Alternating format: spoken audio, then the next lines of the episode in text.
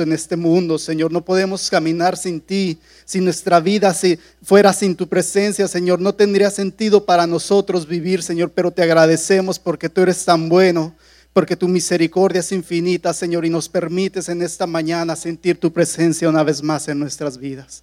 Gracias, Señor, gracias por tu Espíritu Santo que se empieza a mover en tu casa, por tu Espíritu Santo que se empieza a mover en nuestras vidas, Señor. Te pedimos que hagas como tú quieras, Señor, en, esta mañana, Señor. Rendimos nuestras vidas ante ti, Señor. Rendimos todo lo que somos a tus pies, Señor, para que tú hables a nuestras vidas, para que tú hagas como tú lo deseas, Espíritu Santo. Muévete en nuestras vidas, Señor. Estamos sedientos de sentir tu presencia. Estamos sedientos de ti, Señor. Mira nuestros corazones.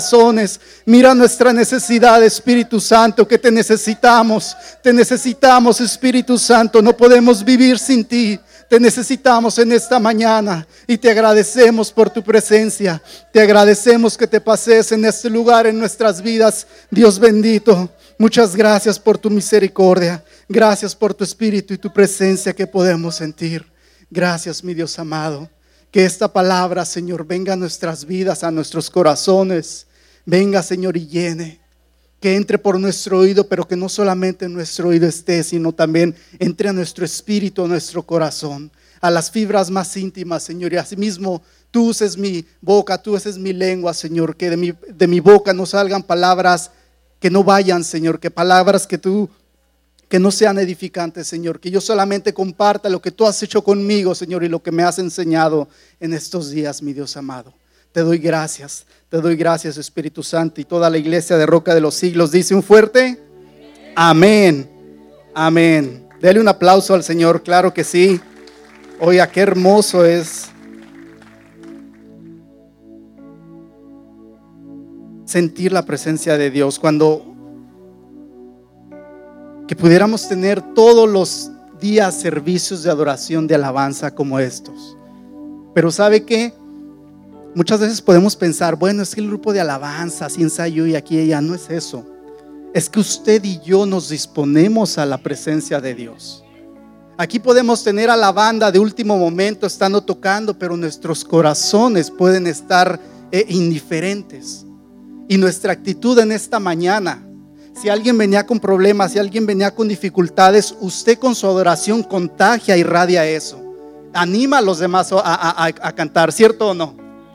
Entonces yo le felicito y le animo que cada servicio que Dios nos permita estar en su casa, que lo hagamos de una manera especial, como si fuera la última vez, porque no sabemos si el próximo servicio vamos a regresar. No sabemos. Acuérdese lo que pasó en la pandemia. Un día simplemente se cerró la iglesia y no contábamos de decir, Dios mío, ¿por qué en ese último servicio no te canté con todo mi corazón? Qué hermosa es la presencia de Dios una vez más y le pido que se ponga de pie, vamos a leer la cita bíblica.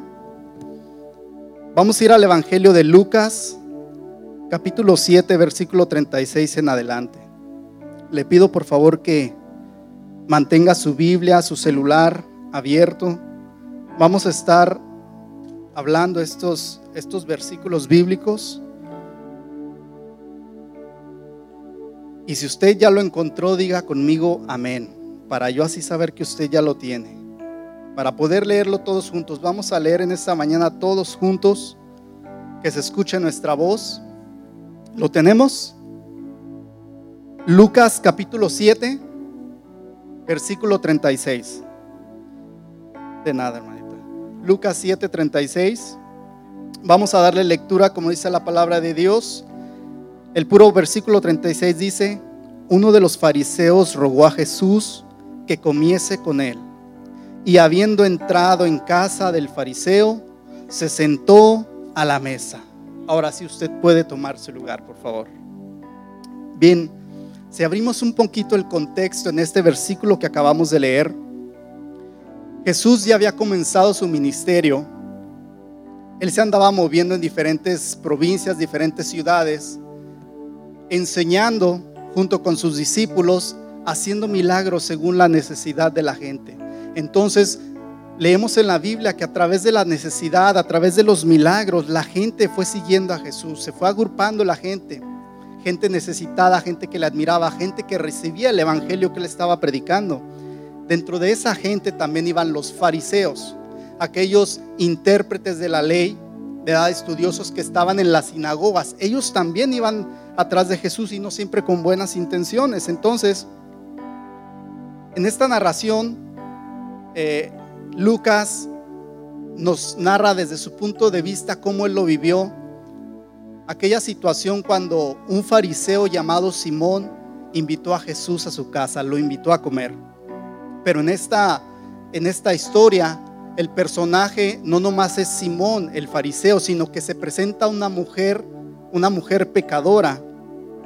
Y vamos a, en esta historia vamos a poder resaltar dos tipos de actitudes, dos personajes totalmente diferentes.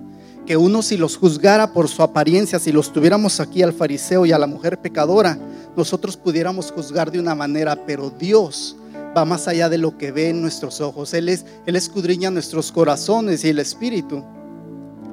Entonces, el fariseo, como decíamos, los fariseos eran una secta religiosa influyente dentro del judaísmo y se les conocía porque ellos hacían mucho énfasis en la piedad. En su mayoría los fariseos eran hombres eh, de clase media y líderes de las sinagogas invitar a alguien a su casa en aquellos días era algo especial, no era nomás de eh, vente, vamos a comer y aquí allá. No, no, no. Al, invitar uno a alguien a su casa en, aquellos tiempos, era una invitación especial, no era cualquiera, ¿verdad? Y aquí, este, abriendo el panorama, el contexto un poquito de entre las costumbres, de los modos de aquellos tiempos, es que había que hacer una. Eh, eh, el que recibía invitados tenía que cumplir con unas normas de cortesía, que era esto, bueno, cuando llegaba el invitado a la casa, se le recibía con una reverencia, ¿verdad? Ya fuera eh, eh, este, una inclinación parcial de la parte eh, alta del, del torso, ¿verdad? Una reverencia. Seguida de esta reverencia se le daba un saludo cordial. O el huésped respondía, la paz sea a esta casa.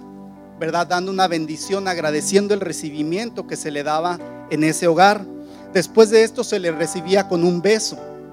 El beso hoy podemos decir es nuestro saludo de mano en nuestra cultura, pero estamos hablando de la cultura de los tiempos de Jesús. Entonces, después de recibir un beso de aquel que lo invitaba a su casa, el invitado cruzaba la puerta y se quitaba su calzado, porque podemos entender aquella región es desértica. Entonces está polvo, ¿verdad? Tierra, si había llovido, había lodo, ¿verdad? Entonces, por respeto y por higiene, el invitado se quitaba sus sandalias.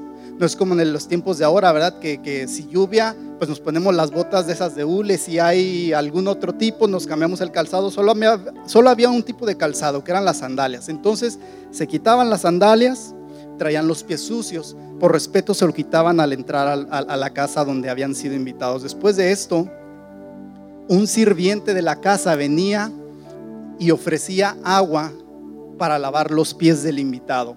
Es decir, que pasara y pasara a un área limpia, ¿verdad? A un área donde se iba a ir a comer.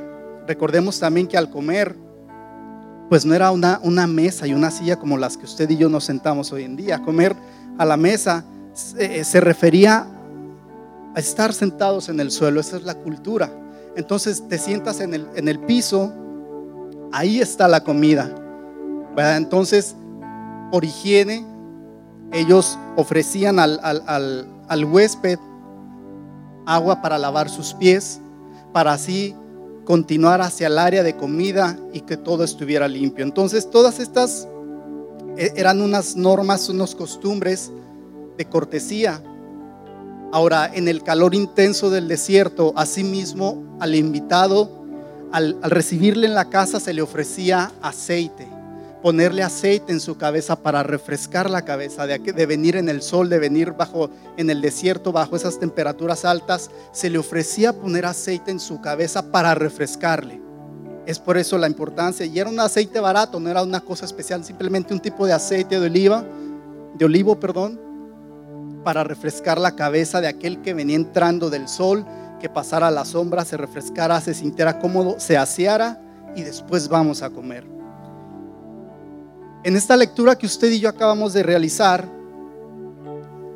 no nos detalla nada de, estas eh, normas de cortesía. Dice que este fariseo lo invitó a pasar a su casa y habiendo entrado en casa, una vez que ya pasó adentro de la casa, ¿qué pasó? Simplemente se sentó a la mesa. Entonces quiere decir que este fariseo que conocía la ley, que la predicaba, que la enseñaba en las sinagogas, había tratado a Jesús sin ninguna cortesía. Se había saltado todos los pasos, todas las normas de sus costumbres. Él que decía que conocía, que él llevaba la ley al pie de la letra. Lo más básico, la cortesía más sencilla, se la había saltado con Jesús. No la había respetado. Ahora, esto a nosotros nos abre una pregunta. Nosotros, ¿cómo hemos recibido a Jesús en nuestra casa? ¿Qué trato le hemos dado al Espíritu Santo en nuestra casa? ¿Y sabe qué representa nuestra casa? No el pedazo de madera o de ladrillo donde dormimos todas las noches. Nuestra casa representa nuestra vida, nuestra familia, nuestro tiempo, lo más importante que tenemos. ¿Cómo hemos recibido a Jesús en nuestra vida? Le hemos dado la cortesía, le hemos dado la importancia de atenderlo una vez que entra en nuestras vidas. O simplemente decirle, pásale y atiéndete tú solo. Simón el fariseo aquí nos dejó un ejemplo de que aunque sea Jesús y aunque conozcamos la palabra de Dios, muchas veces podemos desatender nuestra relación con Dios, desatender el Espíritu Santo en nuestras vidas y contristarlo. Otra pregunta que podemos tener, ¿hacemos a Jesús importante en nuestras decisiones día a día? Porque muchas veces pasa que cuando queremos hacer un negocio, estamos haciendo un negocio pensando en dinero. En lo último que pensamos es en Dios. Cuando pensamos en Dios, cuando el negocio salió, cuando el negocio salió mal, ay, sí, véngase, pastor, pastora, tráigase a todo el cuerpo de oración, vengan todos. Necesito que me ayuden a orar porque el negocio salió mal. Pero cuando estábamos planeando todo, decíamos, voy a invertir esto, voy a hacer esto, al tanto tiempo voy a ganar esta cantidad, al año voy a ganar esto y ganar esto, y en ningún momento consideramos a Dios. Entonces, esto nos llama a que en las cosas importantes, decisiones importantes en nuestras vidas, siempre tengamos presente a Dios en nuestras vidas. Es muy, muy importante.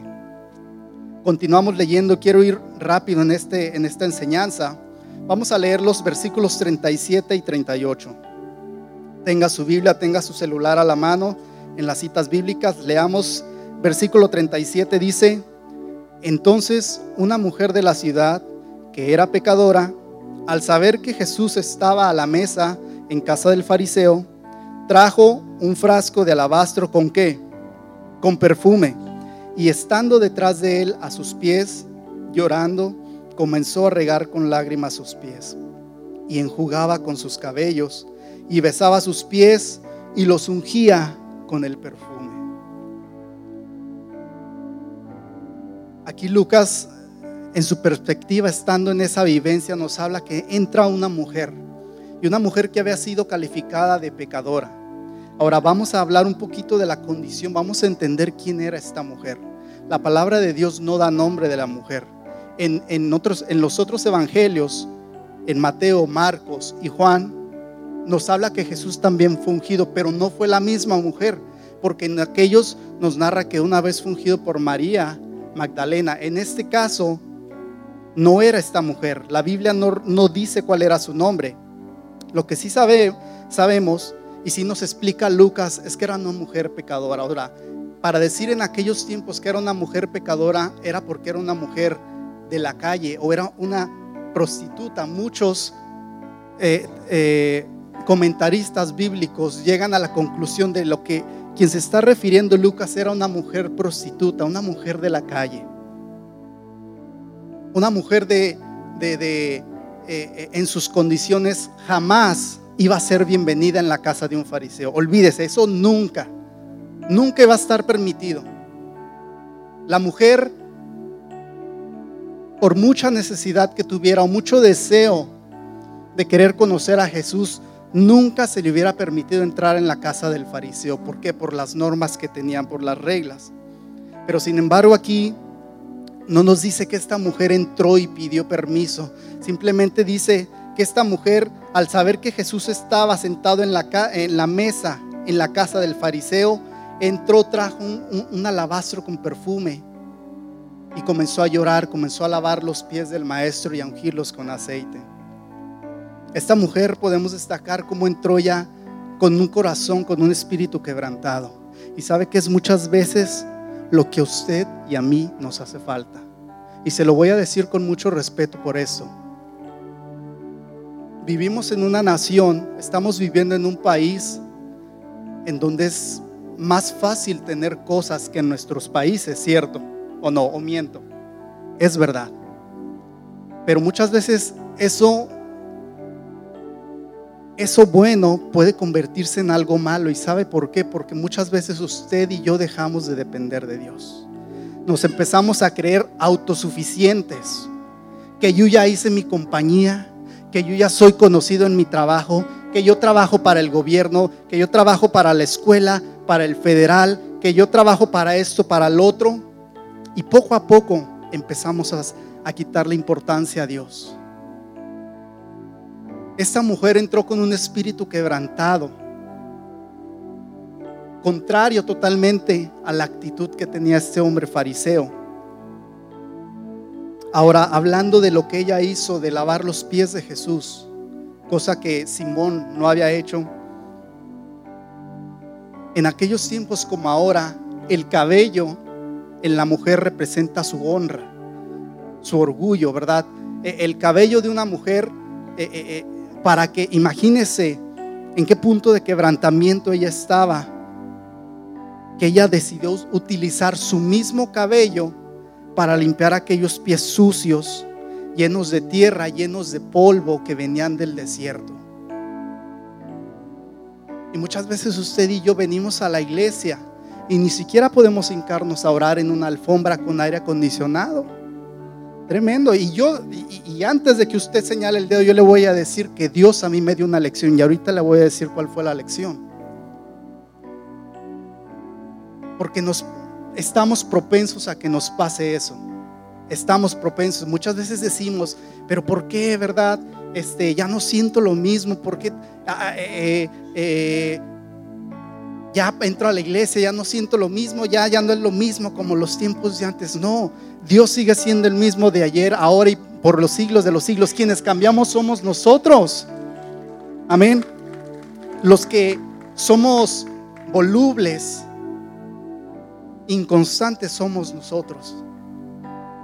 Porque un día podemos venir con necesidad quebrantados, con un espíritu abierto a escuchar la voz de Dios y después podemos venir a fuerzas nomás por cumplir, ¿verdad? Esperando para que den, para que digan el amén y salir corriendo y vámonos. Eh, qué tremendo, es, es una palabra, no es agradable, no es agradable, pero yo le voy a decir que si usted es capaz de percibir la voz de Dios en este mensaje, usted va a encontrar bendición. Se lo aseguro porque Dios a mí me bendijo en este mensaje. Hablando del perfume, bueno, eh, regresando un poquito, decíamos que esta mujer, bueno, era de la calle. Entonces, en aquel tiempo, la fuerza laboral era de los hombres. Los hombres eran los que trabajaban, mantenían.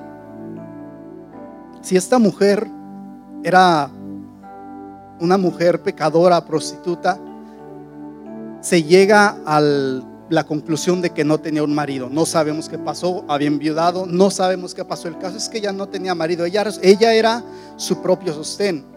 Pero dice aquí que ella tenía un perfume, un alabastro de perfume. El alabastro es un recipiente en forma como de una pera que es utilizado exclusivamente para los perfumes, los aceites, para que se conserven.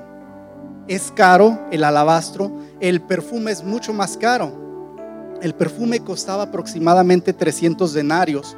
El, sal, el salario en aquel tiempo era un denario al día. Es decir, que esta mujer traía, en, ese alabastro traía un año de salario o un año de su sustento. Si esta mujer no tenía un esposo, lo que tenía ese alabastro eran como sus ahorros. Era como su seguro de vida por un año, por algo que pasara. En ese alabastro tenía suficiente para cambiarlo por dinero, por comida para un año. ¿Y qué pasó? Al ver a Jesús, al saber que estaba en la casa de Simón, que estaba sentado a la mesa, ella corrió, se postró y decidió derramar ese perfume sobre sus pies para limpiarlo, para lavar los pies de Jesús. A esta mujer no le importó derramar todo lo que tenía para limpiar simplemente los pies de Jesús. Nosotros qué tan dispuestos estamos a hacer cosas por Dios. ¿Qué tanto? Es lo que me decía Dios, me hablaba. ¿Qué tanto estás dispuesto a hacer por mí?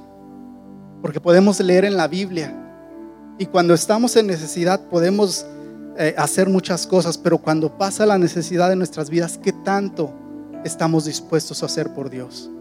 Continuamos, versículo 39. Acompáñeme a leerlo, por favor, permítame escuchar su voz. Dice la palabra de Dios. Cuando vio esto, el fariseo que le había convidado dijo para sí, este, si fuera profeta, conocería quién y qué clase de mujer es la que le toca, que es pecadora. Este fariseo llamado Simón, al ver lo que esta mujer había hecho, lejos de sentir vergüenza o pena, porque ella había hecho lo que le correspondía a él hacer como, como ah, el, que el que estaba hospedando a Jesús en su casa como anfitrión, en vez de sentir vergüenza de decir, híjole, Jesús, perdóname, discúlpame que se me pasó lo, eh, eh, eh, esta cortesía, perdóname que no te atendí.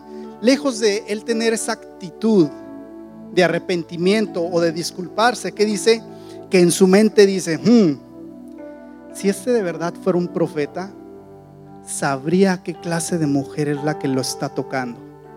Y vamos a recalcar, los profetas no podían tocar nada inmundo. El cerdo era, es considerado inmundo para los judíos, ellos no lo tocan, no lo comen. Entonces un profeta tenía totalmente prohibido tocar, tener contacto con alguna cosa que ellos consideraban inmundo. Entonces Simón dice, mm, yo conozco la ley y sé que los profetas no hacen eso. Si este de verdad fuera este es un charlatán, si fuera un profeta de verdad, sabría, Dios le hubiera dicho que no puede tener contacto con esa mujer. ¿Sabe qué nos dice este versículo? que este fariseo no tenía ni idea de quién era Jesús. ¿Por qué? Porque Jesús no era un profeta. Jesús era el profeta, Jesús era de a quien los profetas hablaban. Todos los profetas que hablaban y decían era esa persona, no que él era uno más de los que hablaban de Jesús. ¿Qué nos puede pasar? Que usted y yo podemos estar sentados en la iglesia y no conocer a Jesús, no tener una relación con él. Para que conozcamos verdaderamente a Jesús tenemos que tener una relación, como con un familiar, como con un amigo.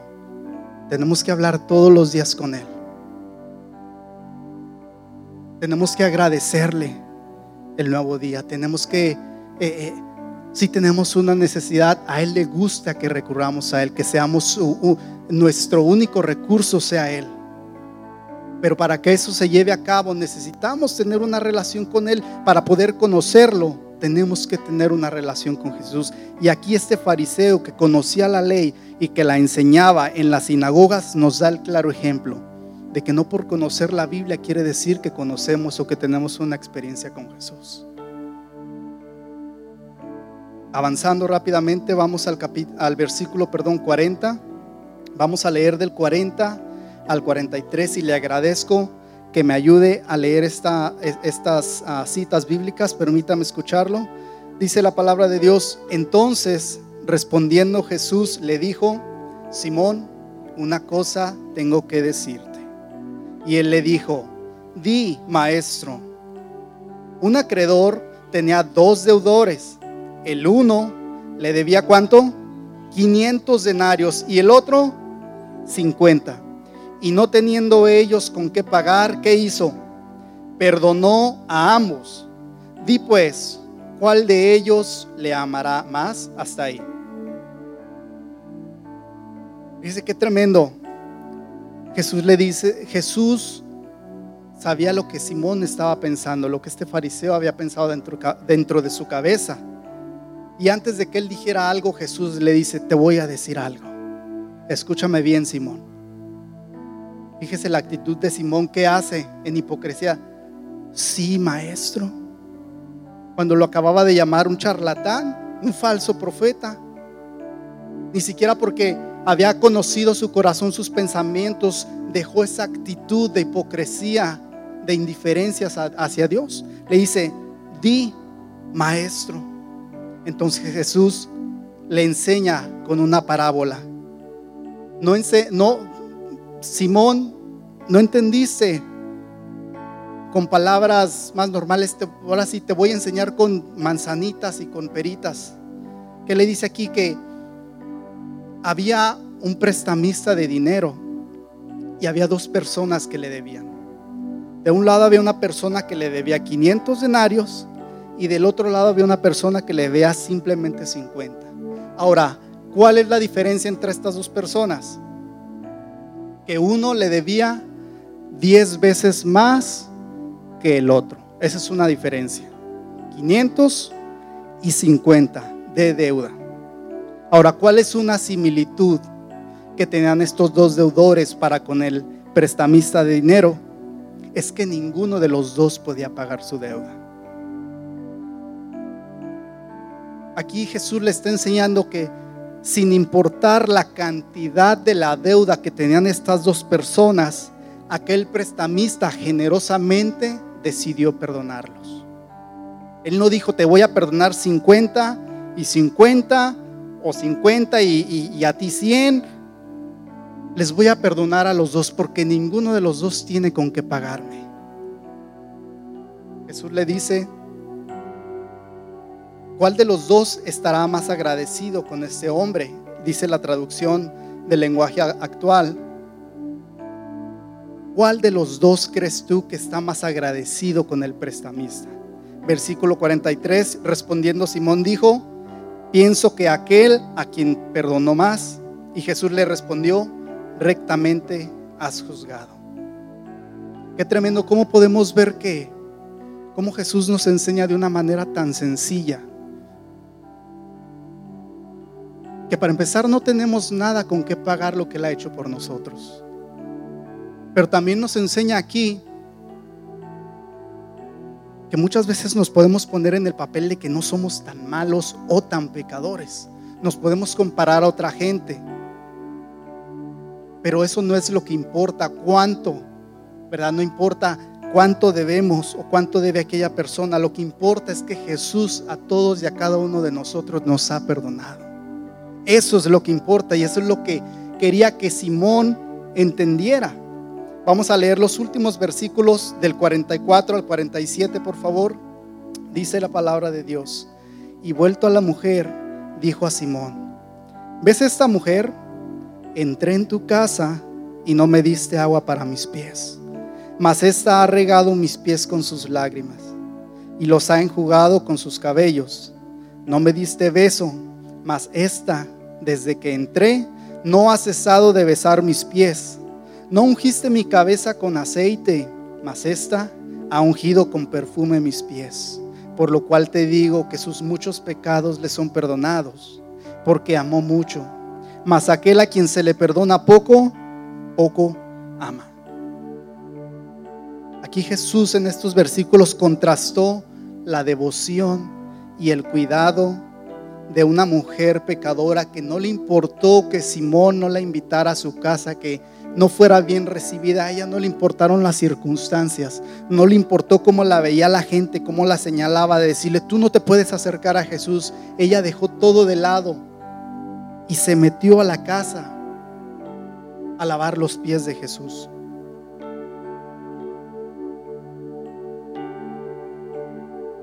Con el la resolución de esta parábola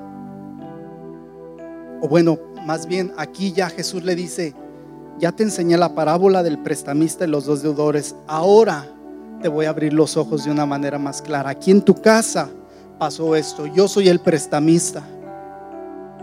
Usted, tú, perdón, ustedes dos, tú como fariseo y, y tú, esta mujer pecadora, los dos son deudores.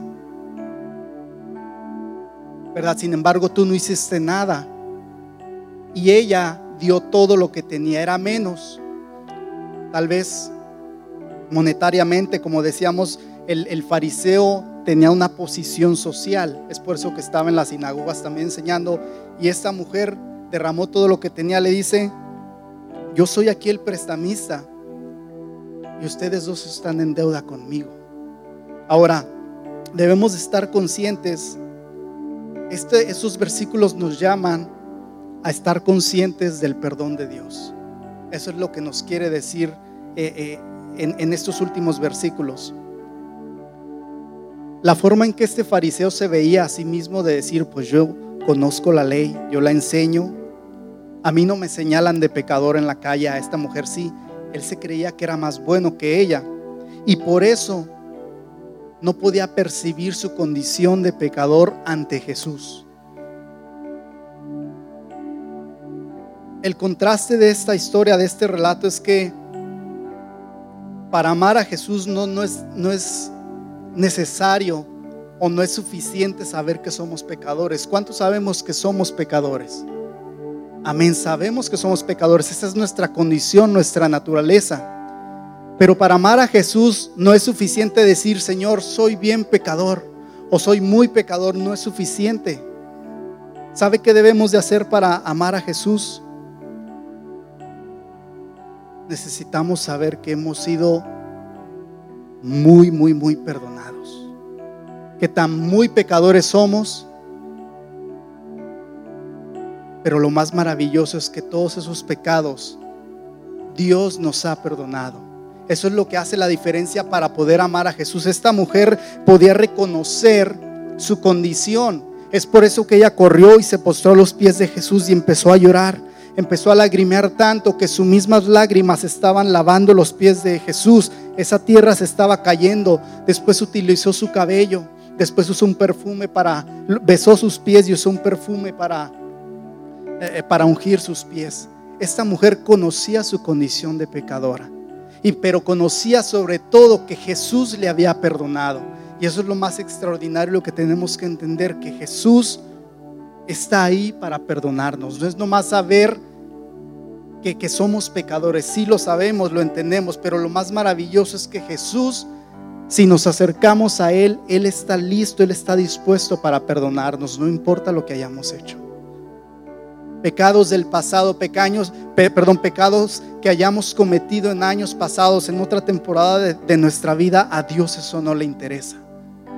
Como Él lo enseñaba en la parábola, 500 denarios, 50 denarios para el prestamista es lo mismo. Él generosamente perdonó a los dos. Y así mismo Dios nos dice en esta mañana.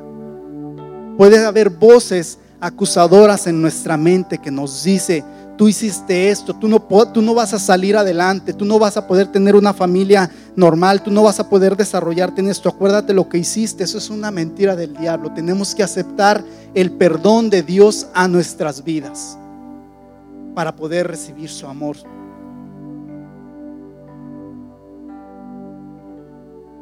Al igual que este fariseo Simón, como creyentes, muchas veces podemos menospreciar la presencia de Dios y se lo reitero una vez más. Muchas veces podemos ser indiferentes a las cosas de Dios y le voy a decir por qué. Le voy a decir por qué le estoy dando esta enseñanza y lo que Dios a mí me enseñó en un testimonio. Cuando llegué de Israel, un miércoles, la semana antes de Día de Gracias, al viernes siguiente, bueno, eh, durante el viaje me llamaron que para el lunes 28, o sea, una semana después de, Thanksgiving, me, iban a esperar en un trabajo en Nueva Orleans. Entonces yo dije, bueno, pues voy, si no tengo de otra, voy. Llegando del viaje a Israel, dos días después, este, me llaman de una compañía. Ahora, esta compañía, este trabajo, yo tengo meses orando y pidiéndole a Dios que me permita entrar a ese trabajo. ¿Por qué? Porque es un trabajo aquí en casa, es un trabajo donde no tengo que andar viajando, puedo estar con mi familia, puedo estar aquí en la iglesia. Entonces yo le, mi petición por meses, Señor, permíteme entrar en ese trabajo. Y si ahora no se pudo, bueno, en la siguiente ronda donde agarren gente, Señor, permíteme. El caso es que ese viernes, dos días después de que llegué de Israel, me entra la llamada de un jefe que yo tenía en Houston el año pasado y me dice, eh, me dice, Melky, está esta oportunidad, hay dos proyectos a los cuales te podemos mandar.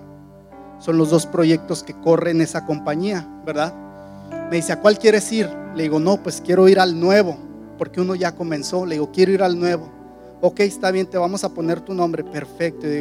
Gracias, Señor. Gracias porque después de tanto tiempo Está respondiendo, Señor, yo sé que tú todo lo tienes en control, tú a tu tiempo vas a hacer las cosas, Señor, muchas gracias. Yo estaba agradecido con Dios. Casualmente, dos horas después de que colgué con él, me llaman de otro trabajo, oye, te necesitamos para el domingo, o sea, en dos días después, ni siquiera la semana después de Thanksgiving, para el domingo es más dinero y, aquí y allá. Le dije, híjole, Señor, bueno, si voy a ese trabajo me voy a perder el viaje familiar que tengo para Thanksgiving y pues no voy a poder estar en la iglesia porque va a ser de, de siete doces. Entonces eh, yo le dije, no, pues mira, ahorita te agradezco la oportunidad, ¿verdad? No puedo ir. En fin, quedó ese trabajo así. Ese fin de semana yo me enteré que mi suegro, los pastores, iban a viajar a, a México, que iban a estar en México por dos semanas. Ellos están ahorita allá. Entonces y yo pensé, híjole, bueno, cualquiera de los trabajos que me toque, si, me, eh, si me tengo que ir al de Nueva Orleans, no puedo, en caso de que el pastor me, me pida que apoye aquí en la iglesia en algo, pues no puedo. Y fíjese qué tremendo que yo no le dije nada a nadie.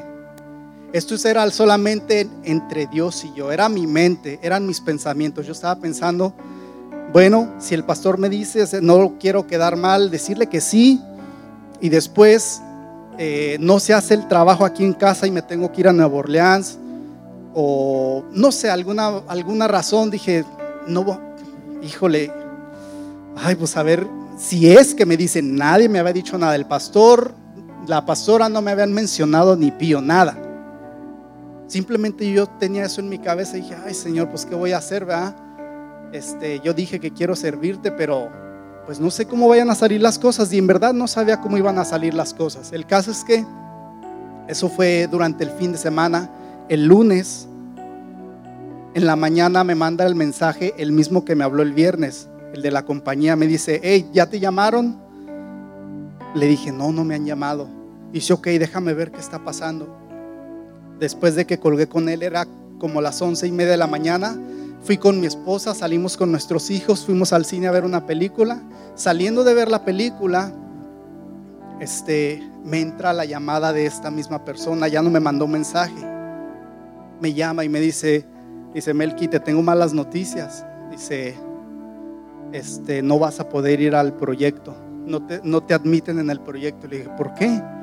Dice, es que en el, en el año pasado en el proyecto que estuviste en Houston el año pasado, hiciste tantas soldaduras y le sacaron rayos X nomás a cinco soldaduras de todas las que hiciste en esos meses. De esas soldaduras,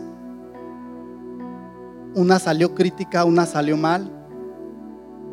El error de la compañía fue que nunca le sacó rayos X al resto de 70 soldaduras que yo había hecho en esos meses entonces el porcentaje se veía muy mal, porque de, poquitas soldaduras que le sacaron rayos X, una falló, y como ya no volvieron a sacar rayos X durante todos esos meses, eso quedó en mi expediente y me dice, no vas a poder ir al proyecto. Le dije, bueno, y al otro proyecto que me ofreciste dice, no te van a permitir entrar en ningún proyecto. Básicamente estás vetado de la compañía porque pasó eso. No fue culpa tuya, nosotros como jefes, cuando te fuiste de ese trabajo, nosotros, este, ellos me dijeron, vinieron los jefes y me dijeron, bueno, muchas gracias por estar aquí, entendemos que te tienes que ir, te vamos a dar tu layoff para que en el próximo proyecto puedas acompañarnos. Sí, claro que sí, gracias, adiós. Ellos me despidieron bien, pero sin embargo en el sistema, en la computarización, por no haber hecho eso, eh, a ellos les correspondía haber sacado más rayos X. No lo hicieron, el proyecto ya, ya terminó, ya está la, la, planta dando, no pueden ir a sacar rayos X. Me dice, no hay nada que podamos hacer. Dice, voy a hablarle a Kenneth. Kenneth era el superintendente que teníamos allá. Me dice, voy a hablarle a ver, a ver si se puede hacer algo. Entonces, cuando él me estaba diciendo eso, yo estaba en el teléfono, yo me empecé a sentir muy triste. Y sabe que me sentía triste no tanto por el hecho del trabajo, sino por el hecho de que yo mismo había provocado que esa bendición se limitara para mi vida. Porque el Espíritu Santo me empezó a traer mi mente todo lo que yo estaba pensando, todo lo que yo estaba diciendo dentro de mí, las excusas que yo pensaba poner, todo lo que yo pensaba hacer, el Espíritu Santo me lo estaba trayendo a mi mente y eso me trajo mucha tristeza. Y le repito una vez más, no tanto por el trabajo, sino porque sabía que yo había contristado el Espíritu de Dios por algo que ni siquiera pronuncié con mis labios. Pero así como Simón no lo había pronunciado con sus labios, Dios conoce nuestros pensamientos, Dios conoce nuestros corazones. Y ahora eso estaba marcando algo negativo o algo para limitar la bendición de Dios para mi vida. Y entonces me dice, pues dice, ya antes de colgarme, dice, le voy a llamar a él a ver si se puede hacer algo, ah, lo siento mucho. Y yo acá pensando dentro de mi híjole. Y el trabajo que cancelé ese mismo día era una hora de aquí. O sea, podía ir y venir todos los días y era mucho más dinero. Y pues ni modo, yo creo que nomás me queda el trabajo de Nueva Orleans, que todavía me queda una semana más para ir. Y pues le dije, Señor, pues perdóname, vea, si tiene que ser así, Tal vez no era el tiempo para recibir tu bendición. Yo no estaba preparado. Entonces, Señor, te pido que me perdones. iba muy eh, triste, obviamente, se me bajaron las pilas, imagínese. Era lo que yo estaba orando por meses, Señor. Después de ahí, saliendo del cine, nos dirigimos a la tienda de Walmart y traíamos los dos garrafones de agua que íbamos a llenar. Le dije a Evelyn, le dije, no te bajes, no se bajen ustedes. Le dije, nomás me bajo yo voy rápido a llenarlos y ya vamos a comer. Y en el transcurso del cine a Walmart, yo pude recordar y Dios trajo a mi mente todas las cosas que Él me ha permitido vivir. Y de las cosas me refiero a las veces que he podido ver el poder de Dios obrando de manera sobrenatural, de manera que no hay explicación. Y podía escuchar la voz de mi papá como tantas veces Él, eh, este, a hermanos que han estado en situaciones difíciles, como Él les dice, hermano, haga un trato con Dios. Eh, yo recordando cómo aquellos, aquella familia de Durango llevaban al, padre de familia, lo llevaban ya, ya casi sin vida a internarlo al hospital para que muriera de COVID. Y le hablaron a mi papá, pastor, ¿qué hacemos? Y mi papá empezó a orar por él y le dice, hermano, pónganlo al teléfono, pero ya no responde, pónganlo al teléfono y poniéndole el teléfono al hermano, yo, yo estaba con ellos, con mi papá y mi mamá, decían, hermano, hago un trato con Dios, hago un trato con Dios, Él escucha en ese momento, hago un trato. Y yo eh, eh, en ese transcurso del cine al Walmart, yo iba escuchando eso, en mi cabeza, en mi corazón. Haz un trato con Dios, haz un trato con Dios. Señor, sanaste a mi hermano de, de, de, sus riñones después de estar a punto de morir. Señor, me sanaste a mí. Para ti no hay nada imposible, Señor. Yo todavía no oraba, yo simplemente estaba recordando y recordando y recordando eso. Y todo eso estaba alimentando mi fe.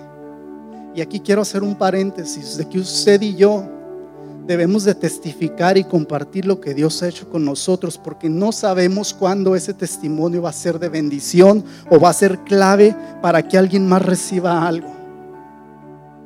Si Dios ha hecho algo en su vida y sé que lo ha hecho, y lo que continúa haciendo, usted no limite su boca, exalte a Dios a través de su testimonio.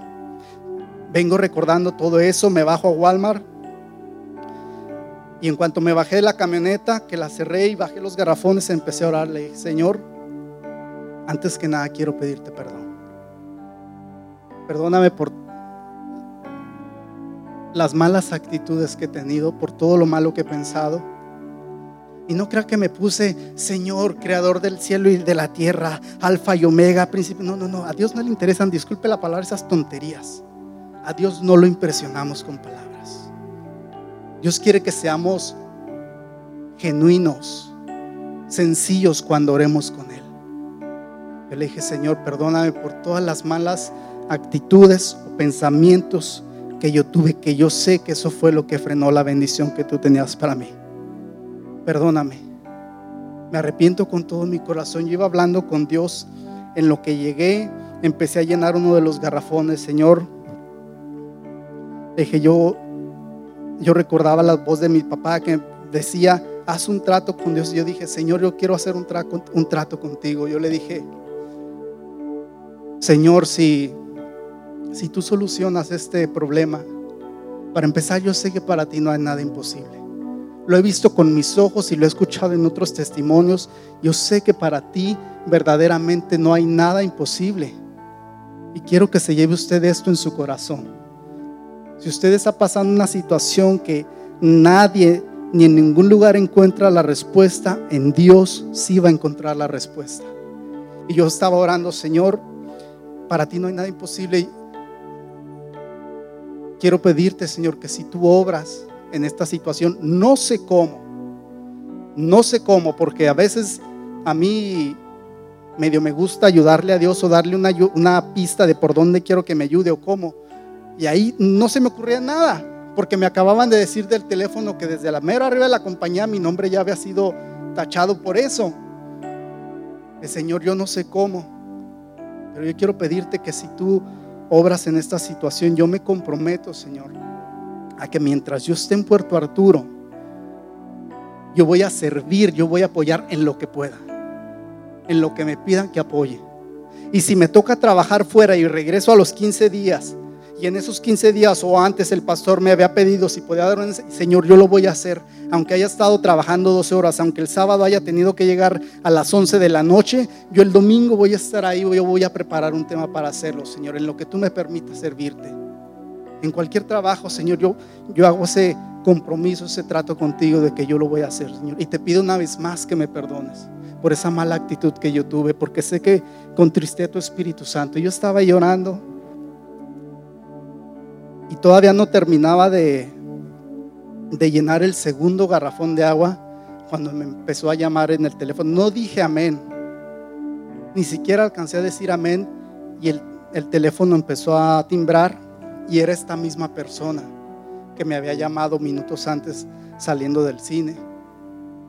Me dice, Melky, te tengo buenas noticias. ¿Qué pasó? Dice, ya estás listo para ir al proyecto. Vas a ser el primero en entrar. ¿Qué? ¿Cómo? ¿Qué? Imagínese, imagínese lo que yo sentí. Y ya no quise preguntarle cómo, qué pasó. Dije, capaz que lo asusto y me dice, pues olvídalo, siempre no. Dije, ¿a poco sí? Wow, muchas gracias. Dice, hablé con Kenneth y desde arriba pudieron arreglar toda esta situación, qué tremendo. Y en ese momento yo dije, de verdad que Dios pone mucha atención, pone mucho énfasis en nuestro corazón, en lo que usted y yo pensamos, en nuestras intenciones. Yo no terminé, yo, Dios sabe que yo no dije amén, yo no cerré mi oración cuando ese teléfono ya estaba timbrando para decirme eso. Y me llené de alegría, me llené de mucho gozo, pero sabe que no fue tanto por el trabajo que me llené de alegría. ¿Sabe qué fue lo que más me dio alegría y me dio paz en ese momento? Número uno, saber que Dios me había perdonado. Número dos, saber que Dios escucha nuestras oraciones de verdad. Eso es, esa es una de las más grandes bendiciones con las que el mundo no cuenta. Ellos no tienen a Dios. Usted y yo tenemos a Dios. Simplemente es que nos acerquemos a Él y hablemos con Él y le pidamos y le digamos lo que sentimos, lo que tenemos. Y Él está dispuesto para escuchar nuestra oración. Después de eso, pues me citaron para el papeleo, para hacer el examen de soldadura. Y fíjese, deme tres minutos más y termino. Cuando estábamos en el viaje familiar, me torcí el tobillo y me tronó el tobillo derecho. Si me han visto que he caminado medio, medio renco, es verdad. Estando en ese viaje, una semana antes de ir a hacer el examen de soldadura para entrar a ese trabajo, me lastimé el tobillo, se me inflamó. Cuando caí, que di el brinco, mi, mi tobillo se dobló hacia afuera y tronó.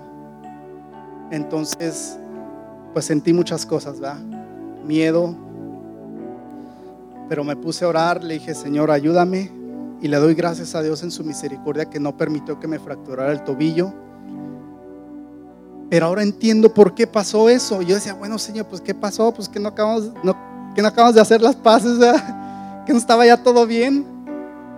Sabe que Dios me quería dar una lección más para hacer la cerecita del pastel. Fíjate lo que voy a hacer. Para que entiendas, para que sepas tú y sepas a quien le des este testimonio que quien hace las cosas soy yo. Yo fui a hacer ese examen, yo tenía mucho temor por el pie. Oiga, si con los dos pies vayan, te puede salir un examen mal, una soldadura mal, como me salió a mí. Si con los dos pies, vivito y coleando, dije, Dios mío, ahora con un solo pie, ¿cómo le voy a hacer? Si tengo que estar hincado, la soldadura está aquí, te tienes que estar hincando y levantando por tres, cuatro horas, con el calor de la soldadura y todo lo demás. Pero Dios ahí me demostró. Y lo de mi tobillo sucedió para que yo tuviera 100% la mente, el, eh, eh, que no me quedara duda de que quien había hecho era Él. Porque yo hubiera podido decir, no, pues sí, Dios abrió las puertas, pero yo por lo que sé, por lo que puedo hacer, no, no, no, Dios me dijo, lo vas a hacer sin una pierna. Para que des el testimonio de que yo soy quien hace las cosas. Y hoy Dios le dice, yo soy quien puede hacer las cosas en tu vida. Simplemente es que me des la oportunidad, que de verdad, de verdad te humilles ante mí como esa mujer que reconocía su pecado, sus faltas, y sin importarle nada, ella llegó y se postró ante Jesús. Eso es lo que Dios requiere de nosotros y ese es el testimonio que le doy. El viernes cerré mi primer semana de trabajo ahí en la compañía y soy el primer soy el primer trabajador del, del departamento, o sea, en la, estoy en la, eh, en, la oficina, están los dos jefes y yo. No hay nadie más. Cuando fui a hacer el papeleo me decían, ok, vas a ir para allá, vas a ir a ese proyecto, ¿a poco ya están agarrando gente? Pues voy para allá.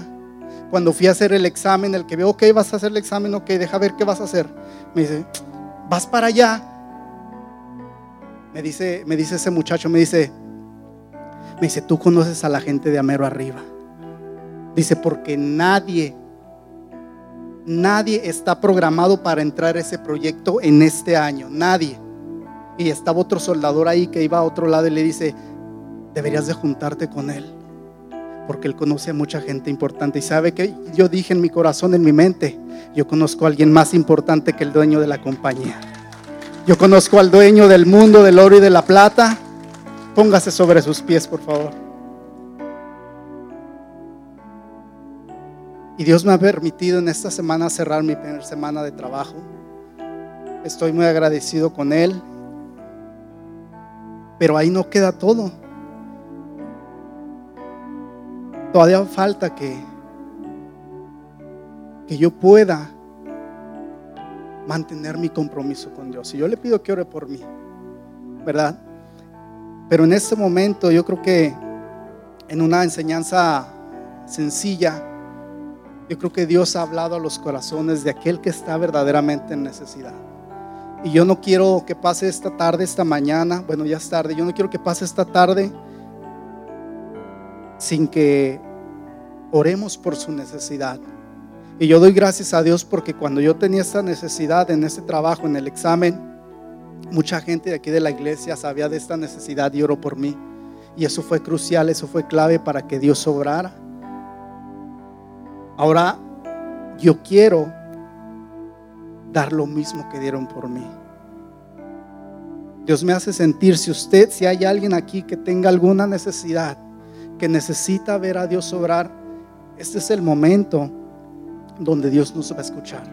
Nos vamos a unir en oración. Solamente si hay alguien, si no vamos a agradecer a Dios, ¿verdad? Pero si verdaderamente hay alguien que diga, yo quiero que oren por una necesidad que tengo, no vamos a exponer la necesidad. Simplemente, si es así, usted en su lugar levante su mano. Cierre sus ojos, vamos a orar. Muchas gracias, mi Dios amado, por ser tan bueno con nosotros. Gracias, Señor, porque a través de la enseñanza de este varón, de Simón y de esta mujer a la cual no se revela su nombre en tu palabra. Tú nos das esta tremenda lección, Señor, de cómo es importante, Señor, humillarnos ante ti. De lo que es importante reconocer nuestras faltas ante ti. Tú nos das, Señor, una enseñanza que podemos aplicar a nuestra vida, Señor, donde podemos ver tu mano poderosa obrar, Señor, así como perdonaste a esa mujer Señor, mismo te pedimos que obres en nuestra necesidad. La necesidad de esa mujer era ser perdonada de sus pecados, Señor. En este momento te pedimos que perdones nuestros pecados, Señor. Antes de pedirte cualquier otra cosa, queremos ponernos a cuentas contigo, Señor. Reconocemos y sabemos que te hemos fallado de muchas maneras. Te hemos fallado, Señor, con nuestros pensamientos. Te hemos fallado, Señor, con cosas que hemos dicho. Te hemos fallado con nuestra mirada hemos fallado aún con cosas que no debíamos de escuchar, Señor. Y queremos pedirte perdón genuinamente, Señor. Desde lo más profundo de nuestro corazón queremos pedirte que nos perdones. Reconocemos nuestro pecado ante ti, Señor. Pero asimismo sabemos que tú eres un Dios perdonador. Que tú eres un Dios, Señor, que está listo para escuchar nuestras necesidades. Que tú las conoces. Pero a ti te agrada que acudamos a ti, Señor. En esta hora yo te quiero pedir y quiero poner en tus manos, Señor, si hay alguna necesidad en la vida de mis hermanos. Quiero pedirte, Señor, que la tomes en tus manos, Señor. Quiero pedirte, Señor, que traigas paz a las vidas de aquellos que están pasando por una situación difícil. Y que ellos puedan llenarse de fe, así como tú me llenaste a mí de fe, Señor, para poder orar, para poder pedirte para poder arrepentirme, Señor, de saber que para ti no hay nada imposible, no hay nada que tú no puedas hacer. No hay una situación difícil en la que tú no puedas obrar, Señor. Yo lo he visto con mis ojos, lo he escuchado, Señor, lo he vivido en mi persona. Y ahora yo te pido, Señor, que ese mismo, Señor, esa misma fe se transmita a la vida de cada uno que tenga una necesidad. Solamente tú conoces nuestros corazones, tú conoces de qué tenemos necesidad. Tal vez ni nuestra pareja, ni nuestra esposa, nuestro esposo conoce, simplemente tú, Señor. Queremos pedirte, queremos poner en tus manos esa necesidad de cualquier índole que sea, Señor. Queremos pedirte que nos permitas pronto dar el testimonio de que tú has obrado de una manera poderosa y sobrenatural de que tú has movido tu mano de misericordia y de poder a nuestro favor y que no ha quedado duda, Señor, que eres tú quien hace las cosas. Permítenos, Señor, escuchar testimonios continuamente, que tú has hecho cosas maravillosas, extraordinarias en nuestras vidas. Que esos testimonios alimenten nuestra fe, Señor. Que esos testimonios nos alienten a seguir adelante. Nos alienten a seguir, Señor, cuidándonos, cuidando nuestra vida para ti, Dios. Te damos gracias en esta mañana por tu amor y por tu misericordia. Gracias porque nos has permitido sentir tu presencia en esta mañana. En el nombre de Jesús. Amén. Que Dios me los bendiga, hermanos. Así es, agradecemos a Dios por su presencia.